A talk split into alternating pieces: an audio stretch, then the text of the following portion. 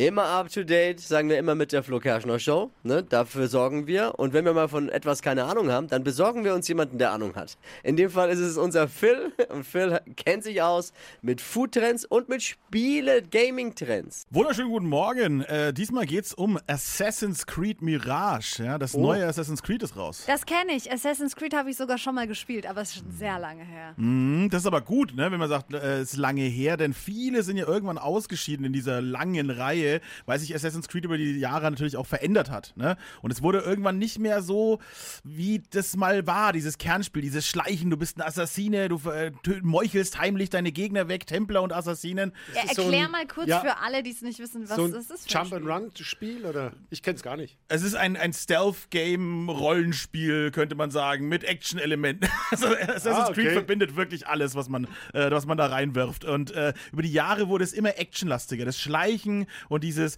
Geheime als Assassine äh, meucheln eben, das ist immer mehr in den Hintergrund gerückt. Aber Assassin's Creed Mirage, eben das Neue, bringt das zurück. Es ist alles kleiner, es ist wieder mehr aufgeräumter und man hat wieder wirklich die Schleichpower sozusagen. Man muss sich geheim fortbewegen, ungesehen und mit seiner geheimen versteckten Klinge die Leute wegmeucheln, ne, damit der Krieg zwischen Templern und Assassinen entschieden werden kann. Spielt in Bagdad dieses Mal. Ne, wir spielen einen Charakter, den wir auch schon aus dem letzten Assassin's Creed kennen und äh, dem seine Backstory wird etwas mehr beleuchtet. War eigentlich nur ein Add-on gewesen, sollte ein Add-on werden fürs letzte Spiel, hat sich dann aber zum eigenständigen Spiel entwickelt und das ist nicht das Schlechteste. Größer ist nicht immer besser. Suchtlevel von 1 bis 10.